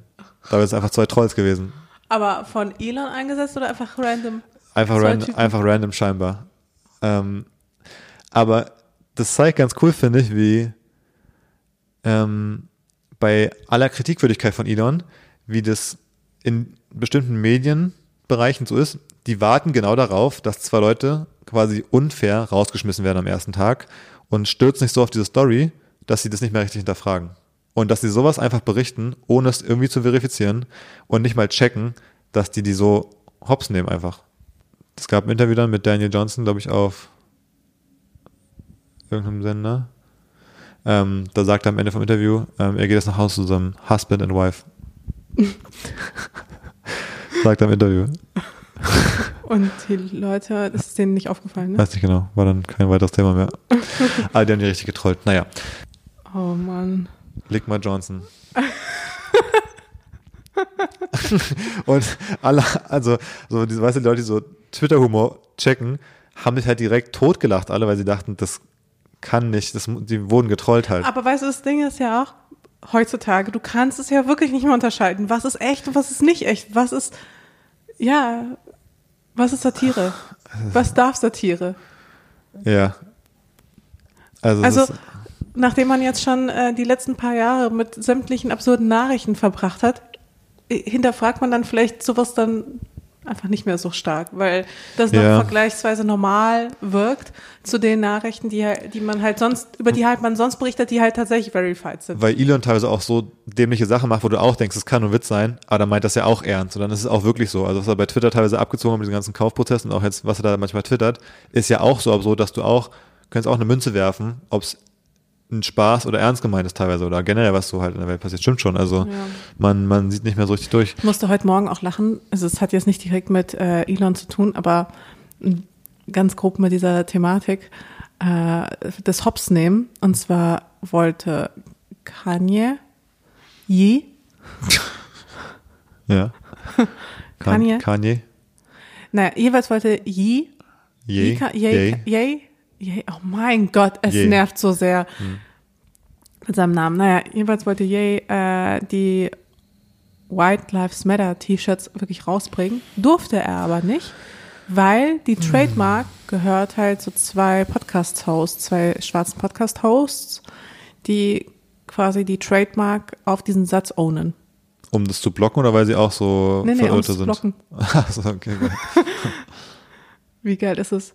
Ich da, also, es sind keine, also die sind, die haben es einfach nur gemacht, damit keiner es verwenden kann. Aber die benutzen Das es wurde, selber glaube nicht ich, denen sogar geschenkt. Das sind so zwei schwarze Podcast-Hosts. Aber muss man nicht sowas selbst, ist nicht so, dass man ein Trademark, dass es verfällt, wenn man es nicht nutzt? Muss man nicht eigentlich wirklich, wenn man jetzt so, so ein Trademark anmeldet, ist glaube ich so, wenn man das dann irgendwie x Jahre nichts damit macht, glaube ich, dass es eigentlich verfällt. Aber vielleicht nutzen sie einfach diese paar Jahre, wo sie es blocken Genau. oder, oder bringen dann irgendwie in so irgendeinem kleinen Dorf irgendwie so drei T-Shirts raus, ja. die dann ausverkauft sind, immer nach, zufällig nach einer Sekunde und dann haben sie gesagt, ja, haben wir was verkauft mit dem Slogan und dann, ja, ist voll clever. ja ist echt clever. Ja. Das Kanye-Interview mit Lex Fridman. Also Kanye ist irgendwie ähm, Genie und Wahnsinn, sagt man immer so nah beieinander und ähm, Bei ihm ist auf jeden Fall ein Wahnsinn. da ist auf jeden Fall irgendwo Genie, Ja. ähm, aber da ist auch äh, wirklich Wahnsinn richtig viel. Wahnsinn, der jetzt ähm, durchbricht und äh, Überhand nimmt. Das ist krass, ja. Ich habe auch überlegt, ob wir über ihn sprechen, aber ich dachte mir, da ist einfach jetzt so viel. Das, Das krieg kriegt man ich auch gar nicht mehr zusammengefasst. Ja, krieg nicht mehr Dieses zusammen. Interview, du guckst fünf Minuten und alleine das auseinander zu klamüsern, würde äh, einen Tag dauern im Podcast. Also und Voll. das Und Interview geht ganzen- drei Stunden. Was der da aktuell alles verzapft, sein ganzer Antisemitismus und auch jetzt mit George Floyd, dass er da irgendwie die, seine, die, die äh, Mutter seiner, der Tochter von George Floyd da irgendwie gepostet hat auf, bei sich auf Instagram und dann äh, sagte, sie wäre hässlich und ihre Klamotten seien hässlich und die arme Frau, also ähm, ja. Ja. also es ist einfach, einfach nur noch absurd und eigentlich, ich will mich auch gar nicht so sehr mit ihm beschäftigen, weil ich habe so das Gefühl, der Typ ist pure Zeitverschwendung. Ja, sehe ich auch so. Sehe ich bei Elon aber nicht so. Nee, und da habe ich noch ein, zwei Punkte oder ein, zwei Gedanken zu dem Twitter-Ding, um es abzuschließen. Mm. Ich finde es immer kurios. Jetzt, wo das passiert ist, gibt es ja direkt so Leute, die dann so twittern wie, ah, Elon checkt gar nicht, ähm, was er sich da eingebrockt hat. Er muss jetzt diese ganzen Probleme moderieren, er checkt ja gar nicht, wie er das monetarisieren kann und, und, und. Na, damit wird er wieder auf die Fresse fliegen. So, äh, finde ich, kann man zusammenfassen, den Vibe von diesen Tweets. Er checkt ja gar nicht, was er da gemacht hat. Da wird er wieder schön gegen die Wand fahren. Und ich frage mich immer, es kann sein, dass er es nicht checkt im Fall. Ist eine Möglichkeit. Und es kann sein, dass er gegen die Wand fährt damit. Aber woher kommt bei ihm diese Arroganz, dass man sich hinstellt und denkt, der Trottel, jetzt verkackt er es wieder. Weil unternehmerisch kann man ihn doch neben allem anderen wieder. Ich, ja, ich finde, er ist eine super streitbare Person. Er macht richtig viel Scheiß und falsch. Aber unternehmerisch ist er doch wirklich einfach erfolgreich. vielleicht auch mit Methoden, die sehr hart an der Grenze teilweise sind, wie er Leute rausschmeißt, was, in, was, in den, ja. was in den Firmen mit der Kultur manchmal passiert, wie hart da gearbeitet, was da mit Frauen bei SpaceX teilweise manchmal passiert, was da irgendwie über sexuelle Belästigung für Gerüchte kommen und so. Also gibt ja unendlich viele Themen. Aber zu sagen, so, er wird es ja wieder verkacken, wenn er davor, keine Ahnung, also guck dir die Firma, die er gebaut hat und es sind irgendwie die krassesten Firmen der Welt irgendwie so ein bisschen. Also PayPal war, oder damals mit seinem äh, Ex oder wie es hieß, ein Erfolg, hat er verkauft für hunderte Millionen irgendwie. Dann macht er Tesla als erster zu einer Zeit eine Elektroautofirma, wo alle sagen, es kann nicht funktionieren, schrammt so knapp dran vorbei und die sind immer noch die krasseste Firma gerade für Mehrwert an der Börse als Mercedes, Alles VW und alles zusammengenommen. Das ist natürlich auch klar, die Bewertungen so übertrieben, aber objektiv ist es gerade der Fakt, dass es nun mal so ist. Dann macht der SpaceX eine Firma, die als erstes Die schafft, Frage irgendwie- ist, nach, nach welchen Kriterien bewertet man halt eine Firma? Und wenn man sagt, man bewertet sie nach ihrem Börsenwert, dann hat er die krasseste Autofirma. aber selbst wenn man es nicht nach dem Börsenwert bewertet, finde ich einfach die, der Fakt, dass diese Firmen überleben, die immer wirklich einen Tick zu früh angefangen werden, fast schon. Weißt du, also du guckst den VW an oder so, oder irgendwie andere Autofirmen, die fangen mit Elektroantrieben an, da ist das Thema eigentlich schon beinahe etabliert. Also da haben schon andere das Risiko genommen, es zu einer Zeit zu machen, wo es ultra schwer ist. Und er macht Und das SpaceX. machen sie ja auch nur auf Druck von Tesla hin. Genau, im Grunde schon. Also sie reagieren ja, Ja. nur, also sie, sie sind da ja nicht quasi aktiv in diesem Prozess. Mit SpaceX der, der erste, der es schafft, dass Raketen irgendwie wieder landen können und so. Und alle diese Firmen existieren irgendwie noch und überleben noch. Und dann stellt sich hinterher so, ach, der Trottel, jetzt wird er wieder verkacken. Den Gedanken kann ich irgendwie nicht nachvollziehen. Also, woher nimmt man diese Arroganz, das so zu bewerten bei so einer unternehmerischen Person? Das finde ich absolut merkwürdig. Ähm, und wie gesagt, es kann trotzdem passieren, dass er sich verschätzt in dem Fall. Aber, Twitter jetzt. ja, aber woher, woher nimmt man den Anlass? Wo ist da der, der Precedent, um zu sagen, jetzt verkackt das ja wieder? Die Zeit wird es zeigen. Aber ich finde Also- die Leute, diese Arroganz finde ich so ätzend. Ja, gut. Das so, ja, aber es sind so viele und es sind auch sonst schlaue Menschen häufig, die das so schreiben jetzt. Das stimmt. Ich weiß nicht, warum es ausgerechnet bei Elon dann auch so, wahrscheinlich, weil er halt wirklich eine streitbare Person ist, weil er so sehr in der Öffentlichkeit steht, weil es einfach vor Ja. ihm gar nicht so einen Unternehmer gegeben hat, der so viel öffentliche Aufmerksamkeit bekommt. Möglicherweise liegt es einfach daran. Aber welcher dem hat auch so krasse Firmen und so viele davon gebaut? Ja, das wissen wir halt eben, oder das können wir nicht wissen, das wissen wir auch nicht, weil die Ja. halt eben nicht so bekannt sind. Vielleicht. Naja, aber, es, ja, wie, aber gibt ja auch kaum andere Firmen, die so eine hohe Relevanz haben in drei gleichzeitig so ungefähr. Naja. Ich glaube auch, dass er sich ein bisschen verhebt, insofern auch, dass er nicht so richtig checkt, diese ganzen Verquickungen mit irgendwie Meinungsfreiheit und Ja, ich, und ich China, seine Fabrik dass in China ja. und China hat keinen Bock auf Meinungsfreiheit. Ähm, irgendwie braucht er aus Brasilien irgendwelche seltenen Erden für die äh, Tesla-Akkus. Ähm, da hat jetzt Bolsonaro nicht gewonnen scheinbar, aber da sind ja so viele Zusammenhänge zwischen Meinungsfreiheit mit einer Firma, wo erpresst werden kann, ich sagen, ja, dann ist dein Werk aber leider, wäre ja blöd, wenn er ein Tesla-Werk zumachen müsste, das größte, was ihr habt, wenn die Tweets jetzt da weitergesendet Ich werden. kann mir auch vorstellen, dass er da auch relativ opportunistisch handelt und dann irgendwie je nach Land auch, äh, Ja. ja, Dann hat er jetzt da den, die Starlink-Geschichte mit Russland und Ukraine, also der ist in so vielen Konflikten involviert und mit jetzt irgendwie fünf Firmen. Und ja, aber da hat man ja bei dieser Starlink-Russland-Ukraine-Geschichte kam doch jetzt auch das Gerücht auf, dass er nur deswegen so engagiert ist, ähm, weil er sonst einfach Schiss hat, dass Putin seine ganzen Satelliten ab, ja, das hat, das hat Pip erzählt im Doppelgänger-Podcast Ja, und da habe ich aber auch gedacht, das ist Quatsch. Man kann ja nicht einfach so Satelliten aus dem All schießen. Keine Ahnung. Vor allem nicht Tausende, die haben ein paar tausend Satelliten, das ist wirklich Unsinn gewesen. Wir können halt nicht in sein Gehirn reinschauen, die Zeit wird es zeigen. Ähm, ist auf jeden Fall wie so ein Krimi, der noch so, weißt du, so, da ist jetzt quasi die Staffel abgeschlossen, jetzt warten wir auf die nächste Staffel. Ja, ist echt so. Mir macht so Kopfschmerzen, mir vorzustellen, dass ich all diese Firmen, die er hat, managen müsste. Dieser Mental Load, weißt du, dass du, also er, er muss so überlegen, hm, jetzt bei der Rakete zum Mars, ähm, wie lösen wir dieses Problem? Gleichzeitig muss er irgendwie jetzt, wo er Twitter hat, irgendwie die nächsten zwei Wochen halt tausend Dinge da in die Bahn leiten, so ungefähr, oder machen. Tesla mit der Rezession und Inflation und generell diesem Druck auf der Firma mal wegen der hohen Wertung und so, ist jetzt auch nicht so, also ich fühle mich manchmal gestresst von, ich muss einen Elterngeldantrag machen und noch irgendwie eine Sache auf Arbeit, eine Präsentation fertig machen. Da denke ich mir, fuck, wie soll ich das schaffen? Und er hat also wirklich das hundertfache an Themen irgendwie. Das würde mir richtig Kopfschmerzen bereiten. Apropos Elterngeld, wollen wir übergehen zu Baby Talk? Baby Talk. Baby Talk. Ähm, ich dachte, wir machen noch ganz schnell einen kleinen Baby Corner. Wir sind ja schon weit über der Zeit. Oh ja. Du warst beim, ich wollte sagen, beim Tierarzt, beim Kinderarzt mit der Kleinen. Ja. Wie war's bei der U4? Sie hat ja ihre, du kommst ja nach Hause und sie war ja richtig durch den Wind, ne? Ja, wir waren da. Wir, also es war an sich erstmal gar nicht so spektakulär. Dann lag die kleine Maus da auf der Liege und dann ähm, bisschen ausziehen, bisschen was machen. Ähm, und dann, als die Windel auf war, haben wir gesagt, oh, das ist aber ein schönes Gefühl von Freiheit. Ich werde erstmal losstrollen. Hat erstmal die Ärztin ange, angestrollert ähm, auf die Sachen und auf den Arm. Dann dachten wir, jetzt haben wir es im Griff, haben da alles weggewischt. Ähm, dann ging es aber wieder los. Hat sie wieder die Ärztin ange, angestrollert. Ähm, Sie wusste schon, was passieren würde. Das war quasi schon ihr, die prophylaktische ihr Moment, Strafe schon mal. ja, ihr Moment der prophylaktischen Rache Ja. für das, was folgen würde. Ja, das war echt funny. Ähm, aber die Ärztin hat es auch mit Humor genommen. Ansonsten hat sie ganz gut äh, performt, also alle, alle Tests da eigentlich gut bestanden. Ähm, auf dem Bauch liegen ziehen wir noch so ein bisschen in eine Richtung, aber das ist vielleicht nicht so ein großes Problem, das löst sich vielleicht noch. Ähm, wir hören gut, wir sehen gut, ähm, wir sind gesund und munter, also alles supi. Ähm, und dann gab es aber Impfung. Es gab die zweite Schluckimpfung, die wird diesmal aber komplett ohne Nebenwirkungen die Tage danach. Eigentlich beim ersten Mal haben wir es ein bisschen gemerkt. Und dann gab es aber auch die ersten Spritzen. Und dann wurden die Spritzen in, in beide Oberschenkel gab es eine Spritze. Und da haben wir wirklich geschrien, wie am Spieß. Bei der ersten haben wir noch nicht so ganz gecheckt, was passiert. Da war es dann schon vorbei, bevor wir es so richtig gemerkt haben, dass uns gerade was ins Bein gerammt wurde.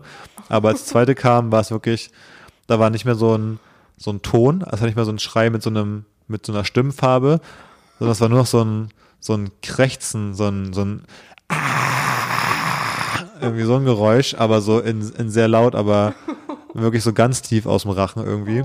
Oh je, die arme Maus. Ja, und dann haben wir so zwei Pflaster bekommen auf den Oberschenkel, was auch mega putzig aussah zu Hause. Ja, Ne? und es hat mir wirklich das Herz gebrochen. Einmal als natürlich, als du davon erzählt hast, aber als ich dieses kleine Ja. ramponierte Baby gesehen habe mit diesen zwei Pflastern auf den Oberschenkeln, wo ich Ja. mir schon denken konnte, was passiert ist, das, das fand ich, ich glaube, dass diese Termine, die kann ich nicht machen, die musst du machen. Wieso? Ja, das bricht mir einfach das Herz, wenn, wenn da so spritzt. Also ich habe ja bei mir ja gar kein Problem mit Spritzen, ne? Also weißt du ja. Ich muss da jetzt nicht so genau hinschauen, aber ich finde es auch nicht schlimm, welche zu bekommen. Aber zu sehen, wie sie welche bekommt, kann sie ich hat, nicht. sie hat kurz natürlich, ähm, hat Ja, sie sie hat geschrien, schon viel geschrien, auch als sie dann da war. aber dann Ich war habe es euch auch schon im Hausflur dann, gehört. Echt? Aber Ja. das war dann, glaube ich, vielleicht eher Hunger. Aber als ich dann sie wieder eingepackt habe, ja stimmt, im Kinderwagen hat sie auch noch ein bisschen rumgeschrien. Aber ich glaube, es war eine Mischung aus, aus Hunger und, und leichtem Stress und so. Es, es war dann ja schnell wieder zu lösen mit einer kleinen Portion Food zu Hause. Oh Mann, die arme Maus. Ja, ich war nämlich ja dann am Tag drauf mit ihr auf dem Event. Mhm.